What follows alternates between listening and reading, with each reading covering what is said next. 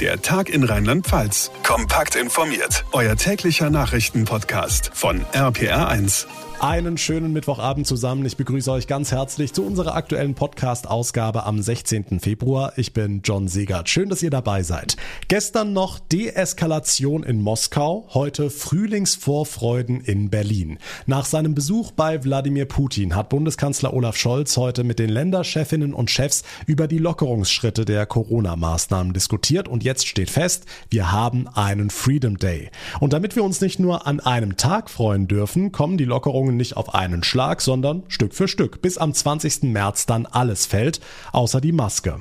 Wie die nächsten Wochen so aussehen, wann welche Regel gekippt wird, wann was wieder geht, das alles gleich hier im Podcast. Außerdem fragen wir uns, ist der angekündigte russische Truppenabzug wirklich die gewünschte Entspannung im Ukraine-Konflikt? Was will Wladimir Putin eigentlich? Auch dazu gleich mehr. Und ihr habt's mitbekommen, es ist wahnsinnig stürmisch draußen und es soll noch heftiger werden. Was da in den nächsten Stunden heute Nacht auf uns zukommt und welche Auswirkungen der Sturm schon jetzt hat, das erläutert unser Wetterexperte Dominik Jung gleich nach den wichtigsten Infos vom heutigen Tag. Olaf, Olaf, bitte, du musst dein Mikro anschalten. Vielleicht ist dieser Satz heute schon das ein oder andere Mal gefallen bei der Bund-Länder-Schalte. Schließlich kommt der Kanzler ja gerade frisch von seinem Treffen mit Wladimir Putin in Moskau. Wer weiß, wie viel Wodka da noch getrunken wurde. Nach dem Ukraine-Konflikt gestern ging's für Olaf Scholz heute wieder um Corona und um nicht weniger als den angepeilten Freedom Day Mitte März. Martin Sauter aus unserer Nachrichtenredaktion, die Chefinnen und Chefs der Bundesländer hatten ja einen Öffnungsplan vorgelegt. Was ist am Ende rausgekommen? Kriegen wir die ersehnten Lockerungen?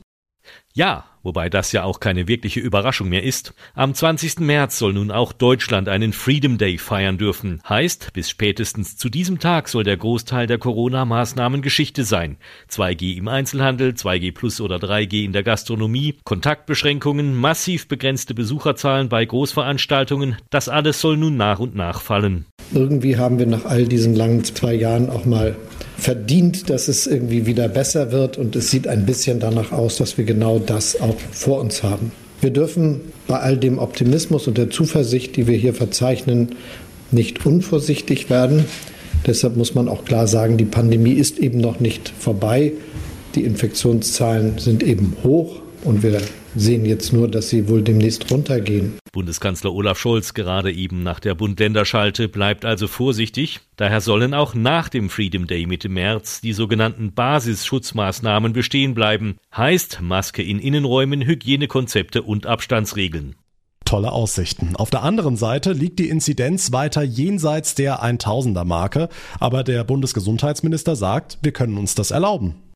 Ja, mit Augenmaß betont er, vor allem weil unsere Krankenhäuser nach wie vor im grünen Bereich sind. Es kamen und kommen zwar etwas mehr Menschen wegen Corona ins Krankenhaus, aber bei weitem nicht so viele wie befürchtet, sagt Olaf Scholz. Was gelungen ist, ist, dass es weniger Männer und Frauen gibt, die auf den Intensivstationen behandelt werden müssen, dass äh, die Infektionen geringer gestiegen sind.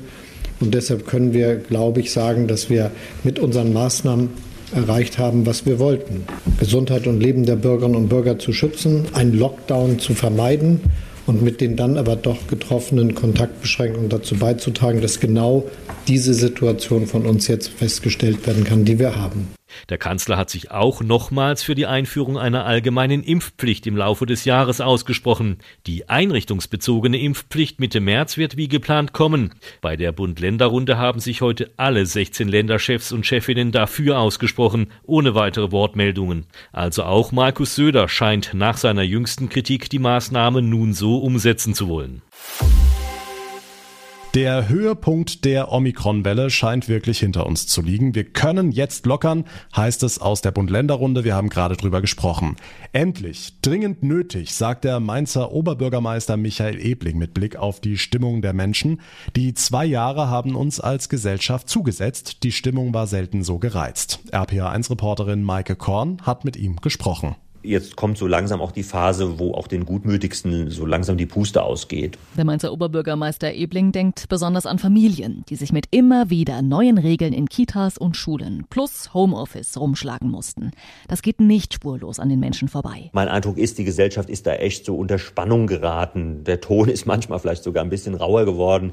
Und ich finde, ähm, Öffnungsperspektiven soll vermitteln, dass wir auch in den nächsten Wochen von Einschränkungen runterkommen können dass wir wieder ein größeres Stück Normalität bekommen können. Er findet es erschreckend, dass Ärzte auch in Rheinhessen persönlich bedroht wurden, weil sie impfen oder dass andere Meinungen gar nicht mehr zugelassen werden. Meinungsvielfalt heißt auch, die Offenheit zu besitzen, vielleicht auch immer mal daran zu denken, dass die, die was anderes sagen, auch recht haben können. Für die nächsten Wochen und Monate hält er einheitliche Regeln deutschlandweit für das A und O.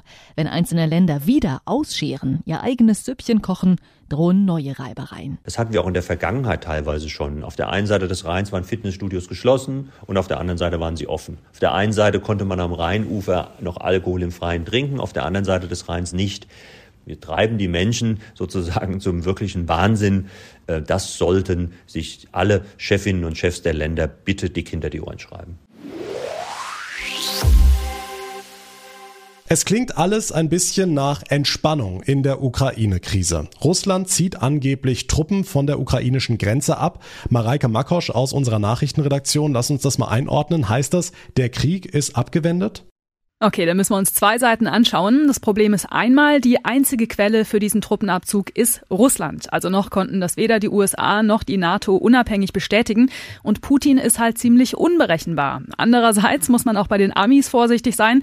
Wenn die Situation mit der Ukraine tatsächlich eskaliert, müsste es ja auf jeden Fall Sanktionen geben, das ist klar, und die würden gerade auch Deutschland hart treffen, weil wir dann ja womöglich kein Gas mehr von Russland bekämen. Und jetzt kommt der Clou, die Amis würden dann womöglich profitieren. Die versuchen nämlich schon länger, uns ihr Gas zu verkaufen, nämlich flüssiges Frackinggas. Die haben da also womöglich wirtschaftlich betrachtet gar nicht das größte Interesse daran zu deeskalieren. Okay, was hat Putin denn für Interessen? Was will der Kreml-Chef? Puh, auch für den ist dieser Schwebezustand gerade eigentlich ziemlich ideal. Also schau dir allein mal an, mit wie vielen Staatschefs er die letzten Wochen gesprochen hat. Putin war noch nie so gefragt, alle haben Angst, er hat ein super Druckmittel und darum geht's ihm ja eigentlich. Der will ja jetzt nicht unbedingt die Ukraine wieder haben, sondern er will eben in erster Linie verhindern, dass der Westen, also die NATO, bei ihm vor der Tür steht. Die versucht er sich vom Leib zu halten, indem er mit einem Angriff auf die Ukraine droht. Sobald er aber ernst macht, war's das eben mit der guten Verhandlungsposition. Ja, super fand ich übrigens auch noch Russlands EU-Botschafter. Der hat gesagt, es gibt weder heute eine Eskalation noch die nächsten Wochen und Kriege in Europa beginnen selten an einem Mittwoch. Es ist ein Satz, bei dem einem ganz mulmig wird. Krieg in Europa. Das alles ist einfach ganz schön nah. Jetzt mal ehrlich, wenn es doch zum Worst Case kommt, müssten wir dann auch in Deutschland Angst haben? Naja, also Deutschland ist Teil der NATO, das heißt, dann würde es den Bündnisfall geben, die USA müssten uns auch mit Militär verteidigen, dann wäre wirklich Weltkrieg und das macht nicht mal Putin. Also wir halten fest, die Situation ist zwar angespannt, aber es sprechen auch einige Gründe dafür, dass es vorerst keinen Krieg gibt in der Ukraine. Sobald da was passiert, gibt's die Infos natürlich sofort bei uns. Dankeschön, Mareike Makosch. Von sogenannten Schockanrufen und falschen Microsoft-MitarbeiterInnen am Telefon haben wir ja alle schon gehört. Aber in der Pfalz kursiert zurzeit eine richtig üble Masche. Hier stehen die Trickbetrüger direkt vor der Haustür und geben sich als Ordnungsamt-Mitarbeiter aus. RPA1-Reporterin Lea Wegerle, so ist es jetzt schon in Bad Dürkheim und in Ludwigshafen passiert. Ja, da haben die Betrüger vorgegeben, sie müssten den Impfnachweis und die Einhaltung der Hygienevorschriften überprüfen und haben deswegen die die Häuser der Opfer betreten. In beiden Fällen hatte die Masche diese Woche Erfolg. Gestern wurde in Ludwigshafen einem Ehepaar Schmuck gestohlen und deswegen warnt jetzt auch die Polizei. Wenn äh, Ordnungsamtmitarbeiter bei Ihnen klingeln sollten, lassen sich auf jeden Fall einen Dienstausweis zeigen. Wenn Sie unsicher sind, rufen Sie auch gerne bei der Polizeidienststelle an und wir würden es dann mit dem zuständigen Ordnungsamt abklären, ob das tatsächlich Ordnungsamtmitarbeiter sind oder nicht. Das Ordnungsamt kommt auch nicht zu Ihnen nach Hause, um Impfnachweise zu kontrollieren oder Hygienevorschriften zu überprüfen. Das war Ghislaine Wiemer von der Polizei Ludwigshafen. Aber wieso funktionieren solche Betrugsmaschen denn so oft? Ja, entweder wird mit der Unsicherheit der Leute gespielt oder die Autorität dieser Betrügerrolle wird eben ausgenutzt, also die der Polizei oder des Ordnungsamtes. Und solchen Leuten vertraut man ja in der Regel. Und wer nicht immer über alle neuen Corona-Verordnungen up-to-date ist, dem kann man dann sicher auch schnell weismachen, dass jetzt der Impfstatus überprüft werden muss, eben zu Hause. Ja, und wenn man dann noch so einen Ordnungsamtausweis unter die Nase gehalten bekommt, dann geht man ja nicht davon aus, dass das eine Fälschung ist. Da lässt man sich dann auch einfach schnell überrumpeln. Dankeschön, Lea Wegerle, für die Infos. Also generell keine fremden Menschen in die Wohnung lassen und zur Not die Polizei rufen. Ihr habt's mitbekommen, es ist wahnsinnig stürmisch draußen und es kommt noch einiges auf uns zu. Darüber wollen wir sprechen mit unserem RPA1 Wetterexperten Dominik Jung. Dominik, erstmal ein Blick zurück. Wo hat der Sturm heute am heftigsten gewütet? Wie sieht's aus? Heute den ganzen Tag über gab es bei uns hier auch schon die ersten zum Teil stürmischen Böen bis zu 60, 70 Kilometer pro Stunde. Auf dem Weinbiet im Pfälzerwald waren es auch schon knapp 90 Kilometer pro Stunde. Aber in der kommenden Nacht, da wird es eben noch deutlich mehr werden mit dem Wind und da müssen wir wirklich aufpassen. Okay, gucken wir auf die kommende Nacht. Wie stürmisch wird's jetzt noch in den nächsten Stunden? Die gute Nachricht zuerst, der Sturm wird bei uns in Rheinland-Pfalz in der kommenden Nacht nicht ganz so heftig werden wie in Norddeutschland. Da gibt's auch in den tiefen Lagen Orkanböen. Orkanböen wird's bei uns auch geben, aber meist nur in den Hochlagen von Eifel, Westerwald, Hunsrück und Pfälzerwald. Vor allen Dingen auf dem Wein mit dem Pfälzerwald, da kann es auch mal morgen früh 130 Kilometer pro Stunde geben. Los geht's ab 22 Uhr bei uns in Rheinland-Pfalz zwischen 1 und 6 Uhr in der Früh. Da gibt's dann die heftigsten Windentwicklungen.